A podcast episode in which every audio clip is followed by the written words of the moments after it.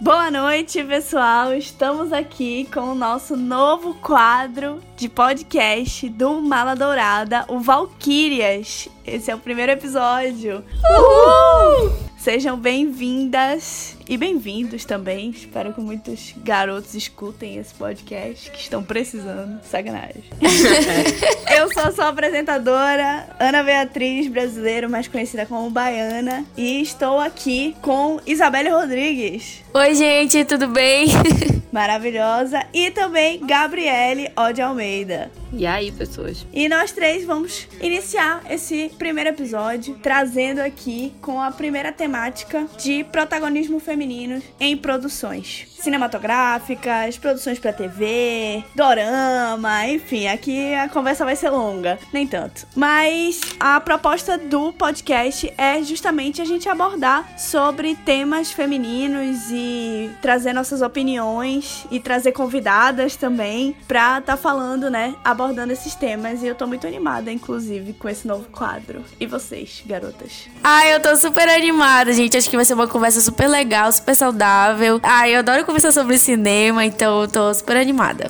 Ai, gente, eu acho que vai ser uma boa oportunidade pra gente lacrar, não, brincadeira. Não, gente, sério, eu acho que vai ser uma boa oportunidade da gente trazer um olhar assim do feminino e sobre o feminino, né? Sobre o cinema, sobre a televisão. E eu acho que é uma temática super cara, porque a gente precisa falar sobre isso, a gente precisa falar sobre representatividade. E eu acho que o Maladourada não podia ficar por baixo nisso, né? A gente tinha que trazer uma temática assim. E é isso, galera. Espero que vocês gostem, porque a gente tá dando o nosso máximo aqui. Com certeza. E o melhor mês para começar isso é o mês das mulheres né? Escolhemos aí o mês de março. Apesar de que todos os meses são nossos, tá? Obrigada. É, exatamente. Ah, é verdade, com certeza. Exatamente. Mas aí é bom que tem um dia, né, também, pra gente ficar mais bonita. e para começar esse podcast, primeiro a gente vai falar de coisa boa, né? Os filmes que a gente vê um protagonismo feminino sendo bem representado. E o primeiro nome que vem aqui na nossa lista é o Roma, que foi o vencedor de melhor filme estrangeiro no Oscar de 2018. É uma produção mexicana, né? Inclusive, ele está disponível na Netflix, é uma produção da Netflix. E ele, ele ganhou o melhor filme estrangeiro, de uma né? mãe solteira no México nos anos 70. Melhor filme foi, não. Inclusive um momento histórico muito importante para a história do México. E é um filme super sensível. Ai, é um filme muito lindo. Chorei horrores, gente. E a proposta é super legal, porque ela é uma mãe solteira de pai presente, né? Que tantas são aí no mundo que a gente vive. E é muito legal como é abordado tudo no filme, gente. Adoro esse filme. A forma como é abordado o feminino dentro do filme é muito legal. Principalmente a questão, né, que, que mostra bastante a questão das tarefas domésticas que ficam todos no, nos nossos, nas nossas costas, né, digamos assim. Acaba acontecendo. E o legal é que é um, é um filme super pessoal pro diretor, porque é justamente a infância do diretor, o momento no qual ele se passa, e ele fala que baseou muito o filme na infância dele. Então, e é muito sobre ele vendo as figuras femininas que fizeram parte da vida dele, né? Que foi justamente a babá dele, que é a, a protagonista do filme, e a mãe também. É um filme que ele traz toda essa força, tudo isso que a gente vê no nosso dia a dia, dentro de casa, enfim, com as figuras femininas que cresceram com a gente, mas que a gente não vê ser tão abordado, né? No glamour do cinema, no filme do Oscar. E, nossa, com certeza é um título muito legal pra estar começando essa lista. E é legal também porque o Alfonso Cuarón, ele colocou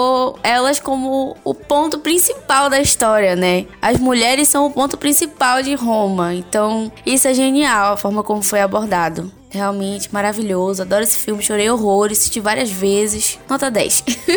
e onde a gente encontra para assistir Roma? Que vocês estão falando aqui, eu tô interessada. É uma produção original da Netflix para quem quiser assistir. Outra produção que é super legal também, que tem um protagonismo feminino super legal, é a maravilhosa Senhora Maisel, que é justamente sobre essa mulher que, que é mãe e que trabalha nas tarefas domésticas e é uma mulher super inteligente e de repente ela quer ser livre e ela quer ser uma comediante, né? Nos anos 50 isso era uma coisa totalmente impensada, né? Uma mulher que quer ser comediante. Então ela vai aí desbravando esse mundo mundo. E é super legal a forma como, como é abordado a vida dela, né? E como é a questão do trabalho, né? Para as mulheres naquela época, que era muito difícil, era muito mal visto ainda as mulheres que trabalhavam, principalmente no show business, né? Na parte de comediante, de atriz, era muito mal visto. Ainda mais para ela que é, que é uma mãe, né? E tudo. Então, realmente é muito legal, é um destaque aí, muito positivo pra série. Que já tem quatro temporadas?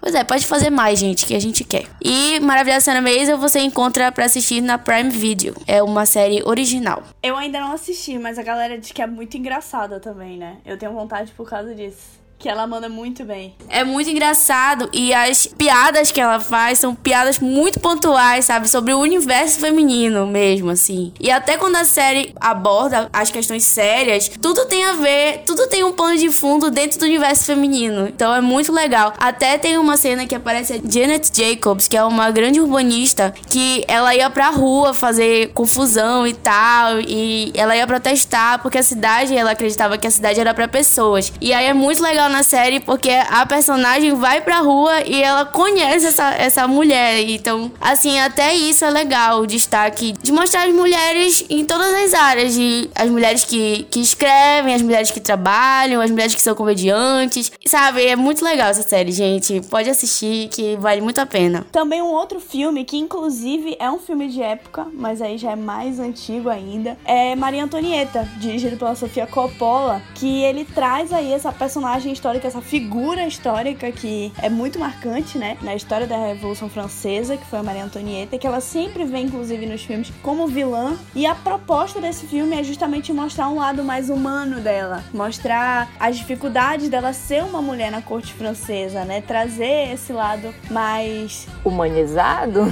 É, já, a gente já usou humanizado, né? Mas é. trazer justamente as vivências femininas dela nesse meio que, putz, se a gente sofre machismo hoje, imagina naquela naquela época. Então, eu adoro esse filme, inclusive, porque eu adoro filme de época e a produção dele é bizarra, mas eu também adoro porque ele justamente traz outra visão dessa figura, né? Que, enfim, até tipo, as cenas do que aconteceram é muito famoso quando ela falou que pra galera comer bolo e tudo. A forma como a Sofia Coppola trouxe esses momentos no filme ficam muito legais. Realmente é um filme bacana de se assistir. E ela casou com 14 anos, né? É uma menina. É quando ela é tratada, acho que às vezes na história eles tiram o fato, a feminilidade dela, sabe? As vivências femininas que ela teve e tal. E o filme resgata isso de uma forma bem legal. E a abordagem é bem moderna também, se vocês notarem. Tem até uma cena que aparece um All-Star, gente. Então é. Nossa, é a cara da Sofia Coppola, inclusive. Mas enfim. É verdade, né, gente? É legal também. Justamente ele faz a gente pensar por esse lado. Ao invés de vilanizar essa pessoa, apesar de ela ter feito o que fez, também é bom a gente parar pra analisar esse outro lado da personagem. E falando em filmes de época, né? Em séries e tudo mais, eu queria puxar Outlander, que, nossa, é um puta protagonismo feminino, assim, que, gente, o que é a Claire? Né? A Claire, ela simplesmente retrocede dois séculos e chega revolucionando tudo na Escócia e depois na França e no mundo inteiro, se ela quiser. E nossa, gente, eu acho assim, a Claire é uma protagonista muito forte, ela é muito absurda. E a forma como ela lida, né, com aquela época. São duas épocas difíceis, na verdade, né? Tanto a dela, que é um pouco assim, menos pior, eu diria, quanto quando ela retrocede 200 anos ali, né, naquele cenário mágico. Mas ainda assim, ela sempre é revolucionária, onde ela chega. E eu acho super válido a gente destacar esse protagonista protagonismo feminino, assim, sensacional. Ah, eu concordo. Eu gosto muito de Outlander. Eu parei de ver a série por motivo nenhum, porque eu sempre tenho mil coisas para ver e eu parei de ver, mas assim, Outlander é uma série bem legal e realmente o protagonismo da personagem principal, que é a Claire, realmente é muito legal. Aquela, aquela sacada lá da medicina, né? Medicina, como é que fala? Ela é enfermeira, só que quando ela chega 200 anos atrás, ela é considerada curandeira e é julgada como bruxa, né? Ela tem um julgamento Aí tem a,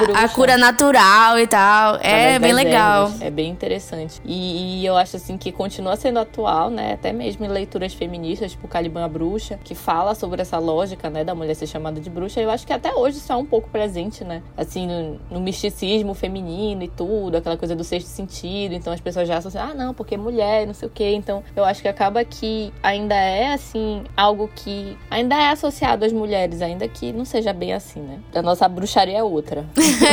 nossa bruxaria é ser inteligente, sermos cientistas, e é isso aí. Outro filme bem legal é Estrelas Além do Tempo, que já vem nessa vibe aí das mulheres serem muito inteligentes, né? Que é justamente mostrar. O filme mostra justamente a inserção feminina na ciência, né? E mulheres negras e como elas foram, ficaram à margem, né? Mesmo elas tendo um protagonismo enorme na levada do homem pra lua. E assim, elas ficam em segundo plano e nesse filme elas são destacadas, né? Então, esse filme é muito bacana também. É muito legal porque elas vão e ocupam, elas estão ocupando um espaço de poder, né? Que é um espaço científico, um espaço de conhecimento, de produção. E elas vão e ocupam aquilo ali de uma forma assim que eles não têm escolha, elas estão ali, lide com isso. Vocês têm que aturar, né? Então, assim, tipo, apesar de todas as adversidades, elas estão ali e elas estão mostrando essa força. Apesar de que eu não gosto de romantizar isso, tipo, ah, meu Deus, mulheres guerreiras e tal. Eu não acho que isso deve ser romantizado, mas isso é louvável porque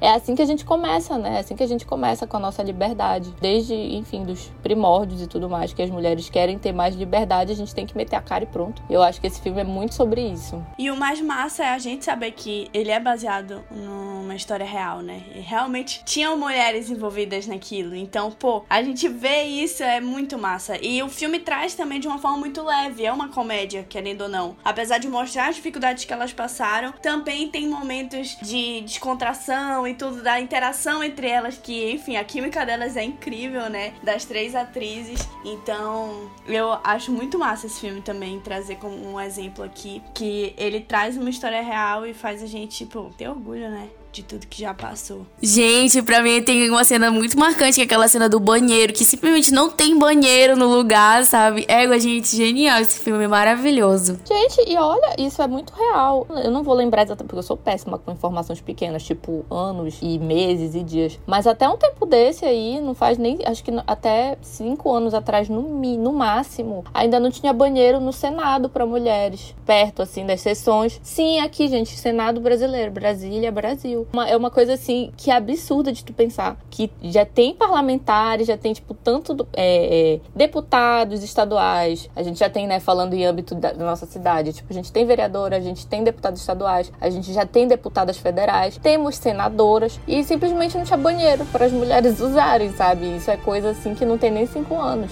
Isso aconteceu. E quando eu descobri essa informação, eu surtei, assim, sabe? Tipo, a gente olha para um filme Estrelas Além do Tempo, a gente acha um absurdo. Nossa, não tem banheiro para as mulheres. Aqui no Brasil também não, meus amores. Só queria dizer isso, sabe? E esse filme se passa nos anos 50, eu acho, né? 60. Tipo assim, gente, meu Deus. Pois é. Então, assim, tá aí, né, galera? Tá aí a importância, né? de da gente sempre estar tá cutucando essas feridas aí. Porque se a gente der confiança, minha filha, eles pisam mesmo, mas a gente não deixa. Uma coisa bem legal pra gente falar também é um dorama, inclusive, gente. Dorameira aqui do grupo. A especialidade da Isabelle, sempre trazendo. É, doramas. Hello My Twenties, que eu acho que não tem tradução pro português o nome. E é muito legal porque é bem assim, moderninho, nos tempos atuais. E é uma história sobre as mulheres que vivem numa república, né? E é legal como é abordado, porque no início tem toda aquela rivalidade feminina por nada, assim, sabe? E aí depois elas vão se conhecendo e elas vão ficando amigas, vai surgindo uma amizade, sabe? Fora que a série mostra bem os contrastes da vida de cada uma, as dificuldades. Não é uma coisa assim romantizada, é bem como, como é mesmo a realidade feminina, sabe? Então eu gosto muito desse dorama, então fica aqui, tá na Netflix ele para vocês assistirem. Eu acredito que já tá até dublado, que agora a Netflix dubla os doramas, né? Então fica a dica. Dica maravilhosa. E ainda na vibe das séries, eu quero citar Jane the Virgin, porque é a minha série comfort quando eu já assisti um milhão de vezes, gente. Sério, tem um milhão de temporadas, mas eu já assisti um milhão de vezes. Quando eu quero ficar bem, eu assisto Jane the Virgin, juro pra vocês. E, tipo, é uma série que eu amo, porque é um protagonismo, assim, totalmente feminino. Porque a Jane, que é a nossa personagem principal, ela vem de uma família que exalta muito as mulheres, né? E a, a matriarca é a avó dela. Então ela foi criada só com mulheres, com a mãe dela, que teve ela com 16 anos, e com a avó dela, que é a abuela, e ela é muito católica e tudo mais. Então eu acho interessante que eles mostram muito esse contexto de poder feminino, tanto é que quando os namorados da Jenny vão lá e vão participar da primeira reunião de família, eles olha, não, você tem que ficar calado, tá? Porque você é homem. então fica caladinha aí, que que falar são as mulheres, você só vai concordar ou não. E, e, assim, eu acho muito, eu acho genial, assim, a forma como a série é feita com uma sensibilidade extrema, que a gente consegue perceber é, essa questão do, tanto do protagonismo no sentido positivo, mas das dificuldades pelas quais elas passam, sabe? Nessa questão feminina mesmo, sabe? Brigas, né, os conflitos e a forma como a, a própria Jane lida com o mundo e com os conflitos dela, principalmente com figuras masculinas e com femininas. Então eu acho que eles mostram, eles conseguem abordar muito bem como é que isso reflete na vida dela e depois, inclusive, no filho dela. Que ela tinha certeza que ia ser uma menina, né, amores? Mas aí, spoiler, não é. Sinto muito, a série já tá aí há muito tempo para vocês não ouvirem o spoiler. É um menino. é verdade. E uma coisa muito legal da gente falar também, eu, uma mulher cristã, eu acho que é muito legal a gente falar sobre a questão de que a série aborda a questão da virgindade da Jane da forma correta, sabe? Porque não é um bicho de sete cabeças, não é, ai meu Deus, que eu estou esperando o homem ideal. É uma questão que ela decidiu pra vida dela. E é isso, sabe? É um princípio que ela quis pra própria vida dela. Não que isso seja, ai meu Deus, sabe? É que dentro do que ela acredita, é isso aí, sabe? E é muito legal a forma como é abordada. A série é maravilhosa, gente. Essa série é maravilhosa. É ah, muito é, muito boa. É muito bom. E eu gosto porque eles brincam também com isso, né? Tipo, e eles brincam com essa questão do cristianismo, mas não fica desrespeitoso. É verdade, em nenhum momento. E é por isso que eu acho assim que eu acho que é um super mérito, porque eu sempre tenho críticas quando tu vais falar assim numa produção, apesar de não ser cristã, né, nesse sentido, católico protestante, eu acho que eles abordam de uma forma muito respeitosa, né? Tipo, não fica aquela coisa satírica assim que tu fala, pô, pisou na bola aí. E geralmente é o que se faz, né? É, geralmente é o que se faz. E, gente, é uma série maravilhosa. Ela tá toda disponível na Netflix, apesar desse major spoiler aí que eu joguei pra vocês, mas assistam, que é muito bom. Vale muito a pena, porque, enfim, tem muita coisa legal. E assim, é muito engraçada a série também, gente. É muito. É ótimo. É, é muito ótimo. legal, porque fala muito sobre telenovelas mexicanas e tal. Sensacional, galera. Sensacional. Ah, e pra quem curte, é uma super dica. Vamos pro próximo, senão a gente só vai falar de Jane the Virgin aqui. É verdade. Não, o pior é porque, assim, é muito mérito da Dina Rodrigues, né? Que ela é incrível. Maravilhoso. Eu pensei em trazer aqui um filme que é justamente protagonizado por ela também. Também é uma produção na Netflix disponível lá, que é o filme Alguém Especial. Eu não sei se vocês já assistiram, mas é, é um filme, tipo, de três amigas na faculdade. A Dina é a protagonista e ela tá superando o término de um namoro. E fala muito sobre a amizade entre mulheres. O foco do filme é esse. Ah, eu já vi esse passando... filme. Sensacional. Ah, eu tipo o dorama que eu indiquei também, o, aquele dorama que eu indiquei ainda agora. É do mesmo jeito, fala justamente sobre a amizade feminina e tal, dentro desse contexto. Ai, gente, adoro é esse tema. Legal. A gente vê produções que não trazem a parte, né, da rivalidade feminina que é tão presente em outras produções. E esse Alguém Especial é um filme que, pô, querendo ou não, ela tá superando um relacionamento, ela tá com saudade do ex-namorado dela, mas ela tem aquelas duas amigas do lado dela e assim, eu me identifiquei muito com o filme. O filme se passa, tipo, sei lá, em dois dias, assim, sabe? Ela e as amigas vão pra uma festa e tal. Eu recomendo muito. É um filme muito legal, muito identificável e, e é massa. Tipo, cada personagem é bem diferente, passa pelas suas situações, são mulheres, tipo assim, fazendo delas, sabe? Na faculdade, correndo atrás dos sonhos delas. Então, isso é bem legal pra galera da nossa cidade aí, pelo que a gente tá passando. É massa de assistir. E a, a Gina Rodrigues, ela também é uma coisa uma coisa que eu lembrei que é legal de falar. Ela também é a diretora de Jane the Virgin, né? Ela é a principal e, e se eu não me engano, teve um, de uma temporada em diante ela assumiu a direção. Eu não sei esse filme, mas pode até ser que também ela seja a diretora, que ela também gosta de dirigir as coisas. Outro filme muito legal pra gente falar também é La La Land, né? Porque assim, apesar de muitas pessoas não gostarem do filme e tudo, acharem meio chato, sei lá, mas é muito legal como é abordado a menina do filme lá?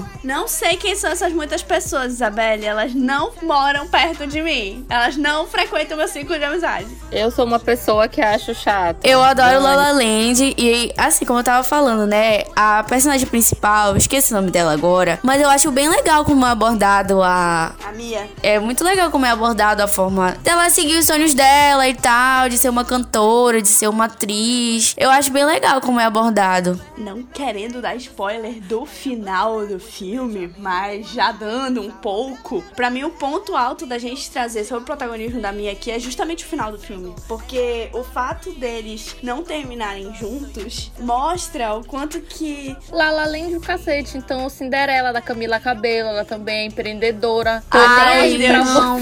Horrível esse Chuta, filme. Eu- Gabriela. não, gente. Ela é empreendedora. Ai, credo.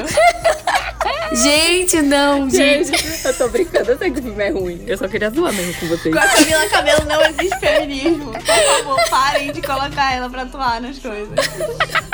Tá, gente, eu só queria zoar o Lala Land de vocês mesmo. Não, tudo bem. Mas Não, então, gente, mas é legal como é abordado, sim. No Sim, geral. Eu gosto, porque no final ela não termina com ele, então é justamente sobre como o filme, tipo assim, ela não precisa abrir mão dos sonhos dela pra ser feliz no final da história, sabe? Pra estar com o cara, entendeu? É, é isso, é Esse isso. é o foco, é né? verdade. É o que ela buscou e ainda é um final feliz, porque ela conseguiu tudo que ela queria. Ai, não, aí também forçou. É Não, eu muito prefiro a Mary triste. Ai, olha, o final é triste, gente. É triste o final, mas eu concordo que, assim, é legal isso de, ai, ela não precisa, sabe, terminar com o cara pra o filme ser bom, pra o filme ser. Não, é ai. Eu chorei, Mas Isabela. é eu a também chorei. Isabelle, Eu é também porque a chorei. Isabelle, gente, eu vou expor a Isabelle. A Isabelle, ela fica compartilhando aqueles memes de enche o look de, de comédia romântica Eu, depois fica chorando todinha. pelos cantos, entendeu? Ela é esse, é esse gente, adoro. pessoa, entendeu? Por isso que ela vai achar triste esse tipo de final. É verdade. Sabe? Aí a bichinha fica Não, eu deprimida também chorando pelos eu também fiquei triste. Mas aqui a gente fala sobre como ela não precisou dele pra realizar É. os sonhos dela. Exatamente. Falando do ponto de vista do protagonismo feminino, é, É, então bem talvez sabendo abordado. desse final pode ser que eu respeite La La Land. Gabriela, você pode dar uma segunda chance pra ele. Eu acho também. Desse ponto de vista, o filme é legal. Onde é que tá disponível La La Land?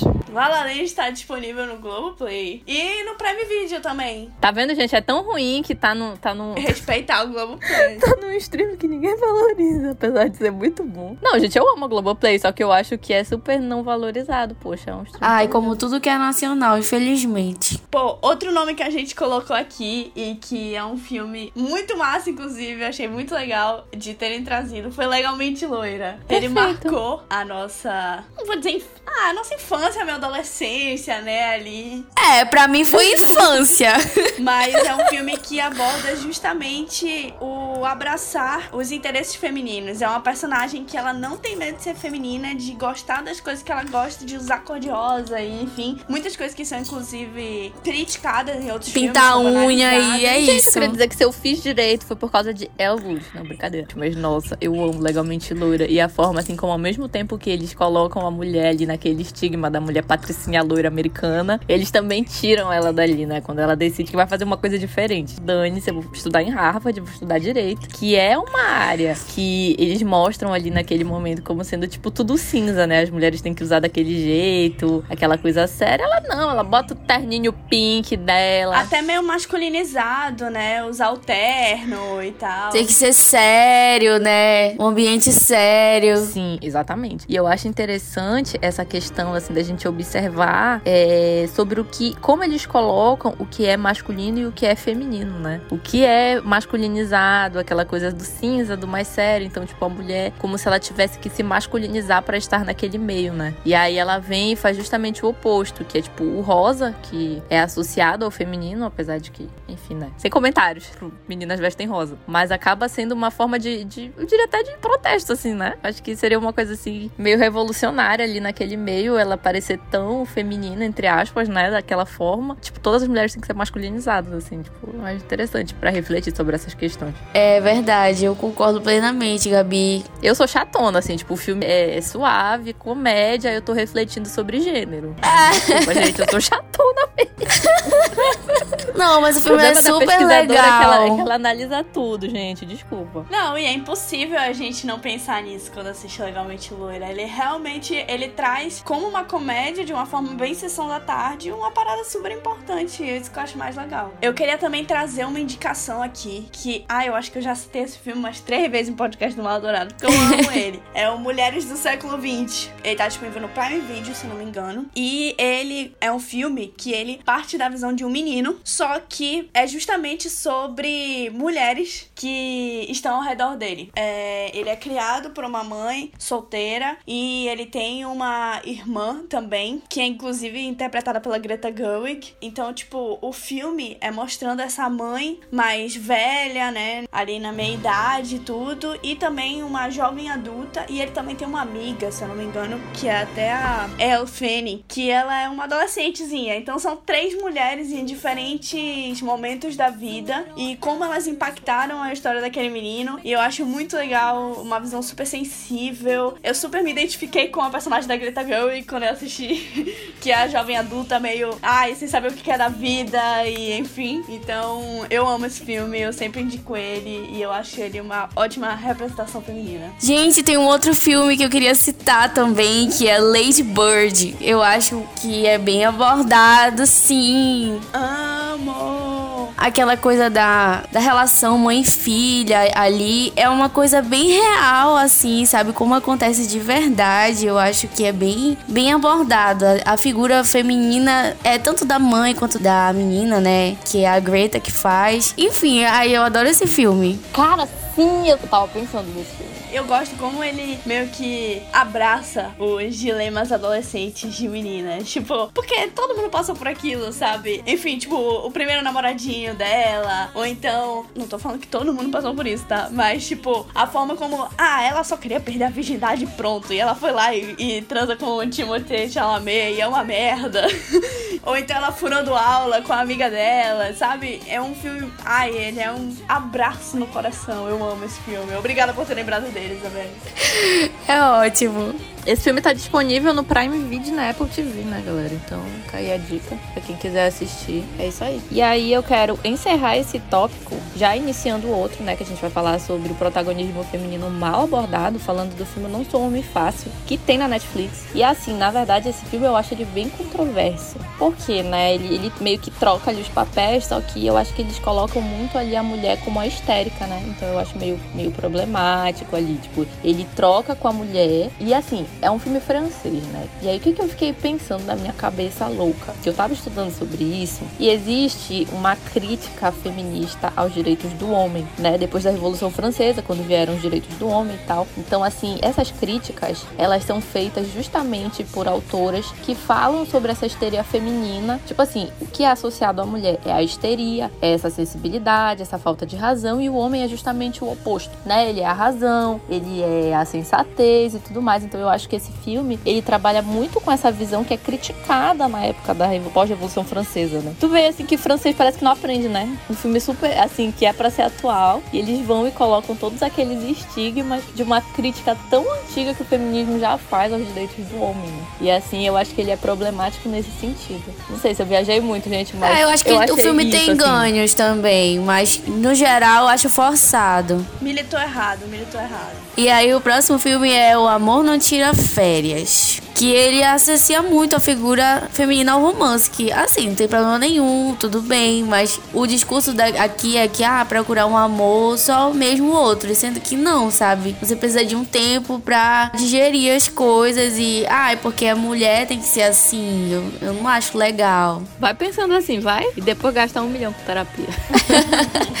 Eu acho também que se a gente para pra analisar as comédias românticas que a gente cresceu assistindo, muitos roteiros a gente vai ver que são baseados nisso, né? É a mulher fazendo de tudo por um amor, se humilhando ali, porque ela acha que só vai ser feliz se ela encontrar o cara perfeito e toda a criação desse cara perfeito. Inclusive, pode até virar outro tema de podcast, porque se a gente entra nisso aí, É. a gente vai longe. O cara ideal. E tu sabes que é uma coisa assim que eu percebo muito geral, apesar de que a gente adora, né, sofrer com comédia romântica. Mas assim, Sim. eu acho que é uma coisa muito comum, é aquele estigma, tipo assim, da mulher, por exemplo, família norte-americana, né? Aquela galera ali dos Estados Unidos, que a galera sai de casa com 18 anos e tal, e só volta nas festas de fim de ano e na ação de graça. Aí, tipo, a menina chega em casa, ai, aquela pressão da família, poxa, ela tá solteira de novo, tenho que arranjar um namorado pra ela, não sei o quê. Então, tipo, nossa, gente, eu acho estressante, porque tem filme que é totalmente baseado nisso. E filme de Natal, então, da Netflix, que eles adoram isso. Tipo, a família cobrando. E dessa vez, nem os homens escaparam, porque teve uma comédia romântica que era protagonizado por um casal gay. E nem os homens escaparam, gente. Pelo amor de Deus, que negócio é esse? A pessoa não pode mais ser solteira e feliz, não, caramba. Mas eu acho que isso é uma coisa meio que histórica também, né? Sempre foi assim, essa coisa, ah, é porque tem que arrumar alguém e tal. Uhum, e essa priorização do amor romântico na nossa vida. Por isso que a gente trouxe até vários filmes que abordaram outras formas de amor, né? O amor entre mãe e filha, entre amigas e tudo. Porque muitos filmes só abordavam as mulheres e o amor que rodeava elas vinha por um homem. Ou elas tinham que buscar o amor de um homem. E, enfim, inclusive outro filme que faz isso muito bem ou muito mal é Diário de Bridget Jones, né? Toda a história basicamente é rodeada por isso. É só isso. ela vive muito mal, ela se alimenta mal. E aí, se vocês lerem a parte que eu li, né, do livro que eu não terminei de ler, mas a parte do livro é tipo assim, ela presa nos vícios e tal, justamente porque ela acha que ela, ela precisa ter uma vida X, ela precisa emagrecer, parar de fumar, fazer tudo isso. E tudo isso não é porque ela, ela se ama e ela quer, sabe, melhorar e, e ser diferente. É tudo isso, é, no final, é porque ela precisa encontrar alguém para casar e ter uma família. E, tipo assim, não tem problema nenhum tu querer encontrar alguém, né? E ter uma família. E aí ela acha que estar dentro de um padrão vai fazer ela encontrar. Tipo, tudo bem tu querer ter uma família, mas o problema é tu querer estar tá num padrão só porque tu queres ter uma família, né? E aí isso não é legal. A pessoa vai gostar de ti por razões diversas. Eu acho que tudo são os motivos, né? E eu acho que, querendo ou não, esse tipo de filme, ele gera alguma coisa ali na cabeça de quem tá assistindo, né? Eu acho que o Bridget Jones, por exemplo, ele não é atualzinho. Então ele acaba, sei lá, tipo, meio que moldando uma geração, né? Que a galera, tipo, ah, por mais que seja, ah, é um filme de ficção, é para ser engraçadinho e tal, mas, pô, aquilo fica na cabeça das pessoas, sabe? Principalmente a gente vive, assim, sempre foi assim, Hollywood sempre quis ditar como a gente tem que parecer, como a gente tem que se vestir enquanto mulheres, sabe? Então eu acho que isso é muito, muito midiático. E esse filme me lembrou muito Delírios de Consumo de Rebecca Bloomwood, que é um filme muito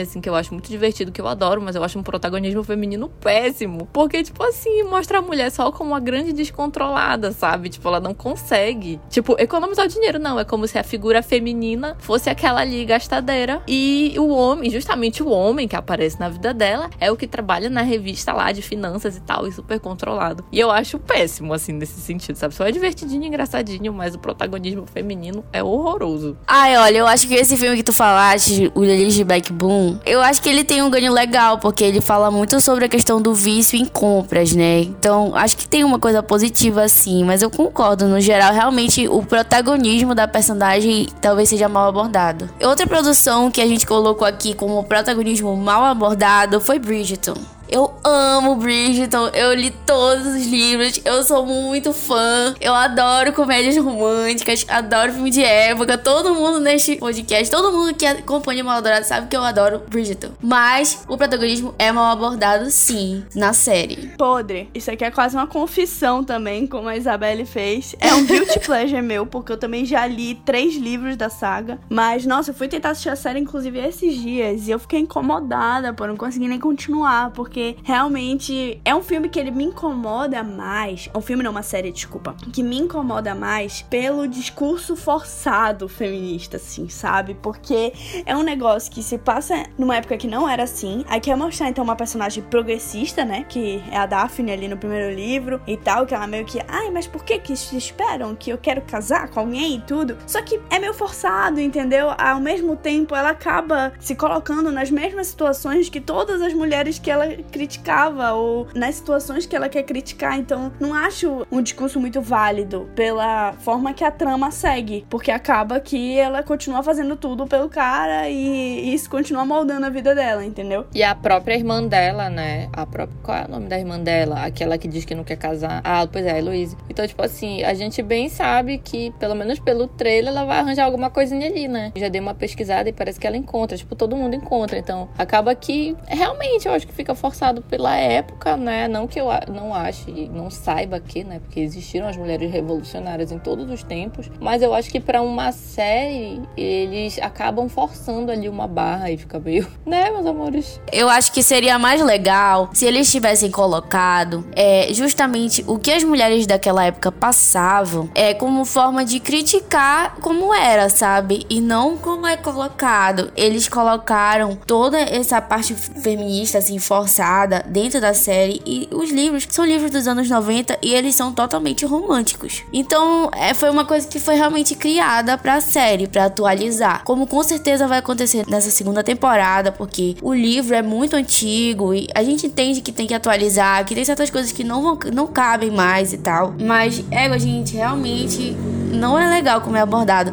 Tem uma, uma parte que aparece as mulheres com aqueles corcelês, né? E aparece, tipo, aquilo cortando a pele dela. E sendo que elas não usavam assim, né? Elas usavam uma camisola por baixo e usavam o corcelê. Tipo, acaba ficando forçado e mostrando uma coisa que não era o que era na realidade, sabe? A gente sabe que tem todo esse negócio do corcelê apertar o corpo e tal. Mas, tipo, eles forçaram demais, sabe? E aí a Daphne é uma personagem que ela sonha em ter uma família. E eles, tipo assim, acabam minimizando o sonho dela de ter uma família e colocando uma personagem totalmente diferente do que ela é, sabe? E tipo assim, não tem problema nenhum ela querer ter uma família. Tem um monte de mulheres que querem ter uma família como eu também, quero ter meus filhos, meu, meu marido, e tipo, não tem problema nenhum nisso, sabe? Não é legal como é abordado, gente. Não é. É, eu acho que na, na tentativa de fazer ali a lacração, né? A famosa lacração, ali eu acho que eles se perderam um pouco no caminho, sabe? Porque eu acho que quando a gente fala em feminismo, em protagonismo das mulheres e tudo, eu acho que é justamente sobre as produções de Hollywood, né? Com esse condão que tem de propagar, né? Certos temas, é justamente em mostrar que as mulheres podem fazer o que elas quiserem e que e não rechaçar o que antes, ah, a mulher quer ter uma família e tudo. Porra, isso é normal, galera. Entendeu? Pode ser o sonho da pessoa, sabe? Pode ser o sonho da pessoa, assim como, assim como também pode não ser. Tipo, a mulher não vai ser revolucionária só se ela disser, ah, não, eu não quero ter filhos. Não. Ela vai ser revolucionária se ela quiser ter filhos e souber criar eles pro mundo de uma forma que, por exemplo, se ela tiver um filho, ele não seja um machista, né? Então eu acho que as pequenas revoluções, elas moram aí nesses detalhes, sabe? E não de, de condenar certos tipos de conduta. Então eu acho que já tá mais, já passou da hora de, de mostrarem isso de uma forma assim que, que respeite a vontade das mulheres, né? Independente de qual seja. A gente já puxa outra produção que é o Adoráveis Mulheres, né, meus amores? que eu acho super forçado. E que inclusive tem uma personagem que quer ter uma família e tal. E puxando o mesmo gancho, né? Em Adoráveis Mulheres, a personagem da. Como é que é o nome dela? Atriz, meu Deus. Florence Pugh, a mulher da minha vida. Não, gente, é a menina que faz a Hermione. Emma Watson. Ah, é, é a Emma Watson. A Emma Watson. A personagem dela é justamente isso. Ela quer ter uma família e tal. E tem toda aquele, aquele, aquela coisa pra ela arrumar um, um cara rico e tal. Porque ela é uma das irmãs mais velhas. E no final ela casa com um cara que, que quer ter uma família também. E aí eles passam por muitas dificuldades. Mas, tipo assim, o, o desejo dela foi, foi sanado ali, sabe? E, tipo, não teve uma forçação de barra ali no filme. Acho que foi bem colocado nesse ponto, né? Pois é, esse é um filme que eu trouxe aqui pra lista justamente pra gente debater ele, porque eu acho que ele manda bem em alguns pontos, como por exemplo, a gente estava justamente criticando esse ponto em Bridgerton, de não respeitar a vontade da personagem, e aqui eles conseguem fazer isso, mas a protagonista do Adoráveis Mulheres, que é a Jane, né? É o nome dela? A Sacha Ronan, ela é a personagem progressista, né? É muito legal essa personagem, eu gosto muito dela, eu gosto muito do filme, eu acho que ele mais acerta do que erra, mas toda a necessidade de botar a personagem olhando pro horizonte, fazendo um discurso de porque mulheres têm suas vontades e elas são corpo e alma e não apenas coração, enfim, todo aquele discurso dela, apesar de emocionar, eu chorei no cinema, não vou mentir aqui, mas eu também acho que é uma parada que, poxa, a própria personagem, ela já representa muita coisa, então é uma necessidade que Hollywood tem de botar essas cenas desse discurso olhando pro horizonte que me estressa um pouco. É, pois é, eu também acho. Eu acho assim que acaba ficando. Eu não sei, sabe, gente? Tipo, existe muito aquela coisa do macho palestrinha. Aí eu acho que eles querem fazer a mesma coisa com a mulher. Tipo, a mulher ser a palestrinha, sabe? Pra ficar meio insuportável. E aí eu acho super não válido. Acho que pega mal, sabe? Fica ruim. Mas sabe sabe, eu acho que o filme tem muitos acertos também. A gente tem que colocar os acertos aqui, tipo, colocar ela como uma pessoa que tem um sonho de ser escritora e no final do filme ela consegue, né? Mas ela tem que tirar lá a questão que a menina fica sozinha no final por causa de uma época que, tipo, faz todo sentido aquilo ali dentro do contexto histórico e tal. E, e também essa questão da menina que eu tava falando, que é respeitada a vontade dela de ter uma família e tal, e que não tem problema nenhum nisso. E, sabe, eu acho que tem muitos acertos, assim, também dentro de Adoráveis Mulheres. E eu critico muito o pessoal lá das premiações, porque eu acho que deveria ter tido mais destaque Adoráveis Mulheres em 2019. Fica aqui o meu, minha indignação. Fica o disclaimer da Isabelle. é, gostei. E outro filme também, que apesar de muito adorado, salve salve, e memizado e tudo, e a gente adora assistir, a gente se diverte, é o Meninas Malvadas, né? Que ele traz esse protagonismo feminino todo pautado em rivalidade feminina, né? E de uma forma assim que a gente percebe que é super prejudicial, né? Bem problemático ali para as personagens. Até a forma como o filme termina, né? Eu acho que também aqui Meninas Malvadas é, já entrou em domínio público nem cabe falar em spoiler. Acho que é um filme assim que todo mundo já assistiu, galera. Mas sim, tipo, Meninas Malvadas, ele traz muito essa questão da rivalidade feminina de uma forma muito pesada e muito tóxica, né? Enfim, gente, eu acho assim extremamente problemático a forma como supostamente adolescentes conseguem interferir tanto na vida dos outros a ponto de, de gerar tanto transtorno, sabe? Tipo, que isso? Ai, não sei, sabe? Não, não sei. Sem comentários. Não dá, não. É, e eu- uma coisa que eu também acho muito negativa de Minas Malvadas é a, a personagem da Regina George, né? Porque a justificativa pra ela ser do jeito que ela é é porque, ah, ela tem uma família muito liberal e tal. E tipo, não, sabe? As coisas que acontecem em alguns momentos do filme não são boas, sabe? Não são legais pra nenhuma pessoa Eles tentam que. justificar o mau caráter dela com pais ausentes. Fala sério. A mãe dela tá lá filmando agora. Pois é, né? E, então não acho legal também. E fora aquela cena lá da selva, que ela aparece como a, rainha da selva, que sem ela a escola seria um caos. Ai, gente, nada a ver, sabe? Tipo, fica de boa, a gente tá de boa. Eu acho muito surto, muito surto. É, é aquele, aquela coisa do, do filme estadunidense que eles querem passar aquela coisa de ah, é porque no colégio americano é assim, não sei o que, essa rivalidade e líder de torcida. Ah, não, gente, cansei. Só de pensar eu me canso. É um filme sobre aceitação, mas que, assim, pra tu ser aceito, tem que virar o demônio, tá ligado? Passar o pão que o diabo amassou na É um escola. negócio meio bizarro, né? Tipo, é um filme que diverte a gente. Não, tem que virar o É, virar cavalo o do cavalo. cão. Tem que criar todo um plano de vingança contra a menina popular da escola. É um filme que diverte a gente, que fez parte, né, da nossa história, e enfim. Mas quando a gente para pra analisar, é mega problemático. é muito engraçado, mas assim, também tem toda uma época, né? Que a gente também não pode deixar passar o momento de como era abordado, mas, mas realmente é. envelheceu mal. Eu acho que Meninas Malvadas é o tipo de produção que você tem que saber assistir. Tem que ter a cabeça no lugar pra assistir. Se, por exemplo, for uma pessoa jovem assistindo, né, uma adolescente e tal. A pessoa tem que ter a cabeça no lugar. Porque ela pode se identificar com um dos lados e isso é problemático se ela se identificar com qualquer dos dois lados. O tanto de gente com síndrome de Regina George por aí tá maluco. Não, fala sério. fala sério, não tem condição nenhuma.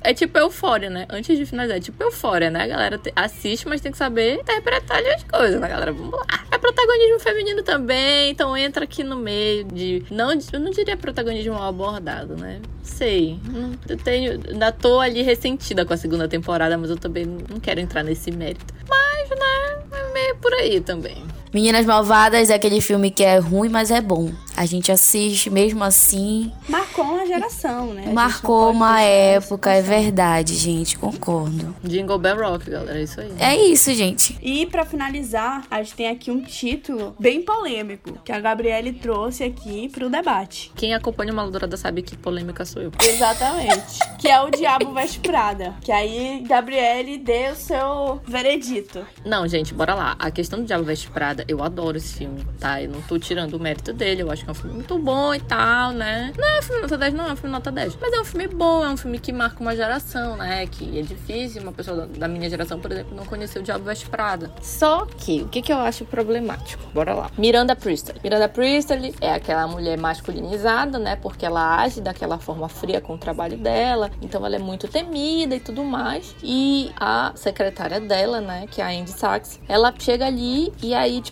pra ela conseguir trabalhar. O que, que eu fico puta? É que parece que pra ela se encaixar ali, pra ela conseguir trabalhar direito, ela tem que, tipo, criar uma rivalidade que só existe meio que pra ela. Porque a mulher é chefe dela e a chefe dela não tá competindo com ela. Mas parece que ela precisa ali daquela aprovação e aquela coisa. Gente, eu não sei, sabe? Eu acho que é uma dinâmica assim que ela vai além assim do assédio do trabalho, sabe? Eu acho que ela já, eles já querem colocar ali aquelas relações femininas de uma forma que, sabe, não, não me cai bem. Hoje em dia, eu assistindo com a cabeça de hoje, eu acho problemático o Diabo Veste Prada nessa questão das mulheres, né? Então, tipo, a própria secretária antiga dela, né, que é a Emily Blunt que faz, que eu acho uma atriz assim sensacional. Todas elas, na verdade, né, são atrizes fenomenais. Mas eu acho assim que aquele aquele contexto assim de mundo da moda ali como eles colocam. Eu não sei se é assim porque eu não vivo isso, mas mas eu acho assim que não sei, eu acho que força ali um pouco, sabe?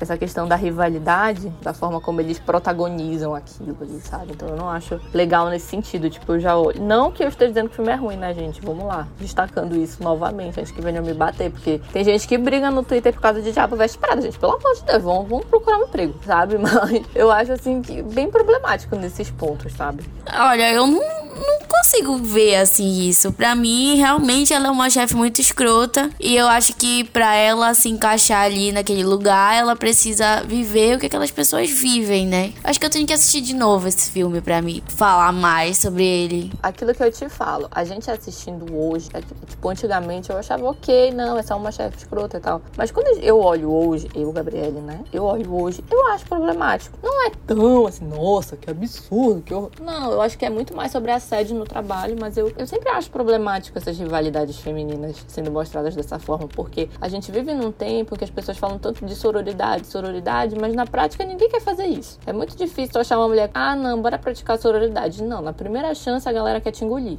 sabe? Então eu acho assim que o Diabo Veste Prada, ele reforça muito isso. Principalmente quando a gente vai ver a vida da Miranda, né? Que vai aparecendo os aspectos problemáticos da vida pessoal dela. Ela não consegue cuidar das filhas, ela, sabe, tipo, faz a menina surtar lá por causa de um manuscrito do Harry Potter, e não sei o que. Então, tipo, eu acho que vai assim, tipo, ah, é o assédio do trabalho, mas é uma coisa assim que, ao meu ver, vai além, sabe? Já vai assim, para aquela coisa assim de, de. Hostilidade feminina, né?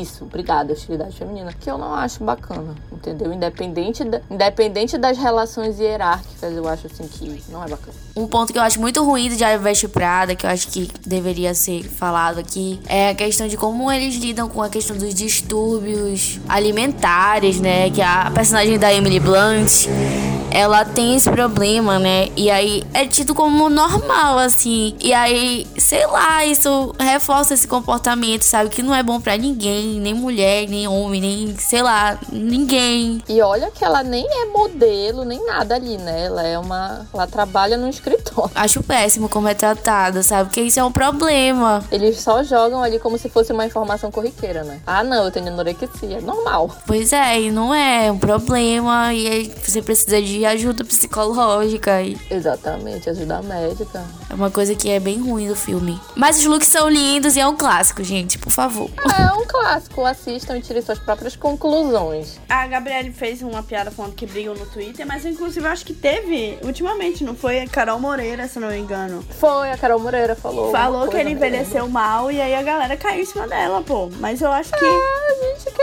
isso? os filmes que marcam Tem inúmeros gente... filmes que envelheceram mal. É, eu acho que assim, E nem por isso eles deixam de ser os filmes que clássicos. marcam a gente são justamente pra a gente ter a nossa memória afetiva com eles, mas também, tipo, saber ver com a cabeça de hoje e ver o que a gente acha que, pô, poderia ter sido diferente, né? Poderia ser melhor. Eu não digo nem o que poderia ter sido diferente, mas eu acho que a gente tem que ter maturidade suficiente pra olhar um título que eu assisti 5, 6 anos atrás ou mais até, com uma cabeça que eu tinha, sei lá, quando eu tinha 18 anos e hoje quando eu tenho 25, sabe? As coisas mudam, eu acho que é assim, sabe? A gente não pode se manter ali estático e achar que tudo tá sempre bem, não. Eu acho que é sobre isso mesmo. A gente tem que assistir de novo, a gente tem que criticar, a gente tem que refletir. Se não tá aí, né, gente? O nosso país sendo governado por um podre. Gabriele meteu uma crise. Não, é, é por um do nada. Foda-se. Eu já vou ter uma crise aqui, gente, mas é isso, sabe? As pessoas não refletem, saem elegendo esse tipo de coisa. Mas é isso, galera, bora refletir. A gente pode começar com os filmes que a gente assiste, sabe? Eu acho super válido pra gente exercitar aí esse pensamento crítico. É isso aí, gente. Eu sou chata, Dance, mas eu, eu fico criticando o filme, assim, eticamente falando. Ridícula. Mas vamos lá. Não, mas a gente tem que criticar mesmo que a gente assiste, porque se a gente só consumir e não pensar sobre aquilo, eu acho que, sei lá, sabe? Qual é a graça então? Tem que ter um consumo consciente. Sei lá, eu, pra mim, eu sempre reflito sobre as coisas que eu assisto, sobre o que foi bom, sobre o que foi ruim, sobre como isso pode ser negativo pra algumas pessoas e bom pra outras. Por exemplo, imagina uma, uma pessoa que tem um problema de distúrbio alimentar vendo aquilo. É diferente pra mim, sabe? Então, acho que a gente tem que ter empatia, sabe? Quando a gente olha as coisas que estão erradas dentro dos filmes e criticar de uma forma respeitosa, claro, com o trabalho daquela pessoa, mas, tipo assim, criticar sim, porque pra ser melhor, né? E é com essa reflexão que a gente finaliza o primeiro episódio do Valkyrias. Gente, não acredito. Gente, aí. Finalmente o Valkyria saiu, sério, gente. Eu tô muito feliz. Não muito, é, muito menina? feliz. Eu tô em choque também. Mas tô muito feliz, eu gostei muito de ter gravado esse episódio. Espero que vocês tenham gostado de escutar, pessoal aí do outro lado. Muito obrigada, meninas, por estarem aqui hoje. E agora é só o início de uma grande jornada. E, pô, estamos abertas também a sugestões aí, galera que escutou, se quiser trazer alguma temática pra gente estar abordando. Joga pra gente. É, a gente tá com várias ideias e é isto. É isso. Obrigada, adorei gravar tudo. Estou muito feliz com esse projeto. E é isso, gente. Beijo pra todos, todes. Ai, gente, eu queria muito, muito agradecer. E realmente, eu gosto muito, sim. São temas muito caros pra mim, assim, falar de feminismo em modo geral, né? Como vocês puderam perceber, que eu me exalto um pouco. Mas, assim, a intenção é boa, gente, eu prometo. Então, mandem aí sugestões pra gente, que a gente vai adorar falar sobre as sugestões de vocês. A gente tá cheio de ideias. E vem muita coisa boa por aí, gente. Valeu. Beijo, galera. Até a próxima. Tchau! Tchau! Tchau!